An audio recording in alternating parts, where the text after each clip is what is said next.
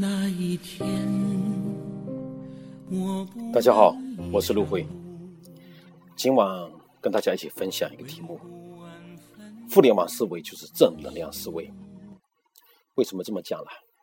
其实，互联网思维既然谈多了，开放思维，所有东西都在开放。就在上一期我的节目所说到的，特斯拉汽车，它从怎么供电系统到外观设计等等，全部开放。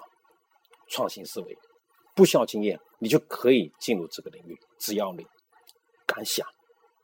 体验思维，比如说小米，任何一个 APP，以客户体验为中心。扁平思维，把员工变成老板啊。分享思维，淘宝九年免费就是一个字：分享。免费资源，免费思维，先把顾客，先为顾客提供哪些你的价值。生态链思维。比如淘宝，从货品到金融到信体，整个生态链，个性思维，因为平约嘛，就是死嘛。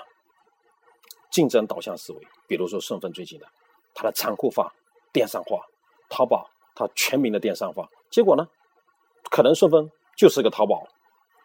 整合导向思维，打了个整合，也就是说，现在告别传统的思维模式，没有旧路可参考了，告别过去所有的模式，反过来看一下。看这些，统统都是现在我们这个社会，从中央到地方，从民间到组织，倡导了正能量的思维，很开放、向上的思维。所谓现在正的创造的模式，现在是 C to B。我们对吧都知道 C to C、C to 呃什么 B to C 的，没听说过 C to B 吧？但是它确实是 C to B，它是引领未来的一个方式。什么意思呢？就是企业是由顾客创造的，微信、Facebook 这些企业是不顾客创造出来的，消费者就创造了企业。所以说，真正关心消费者的，就是关心你自己。真正实现所谓的心中无敌，就可以无敌于天下。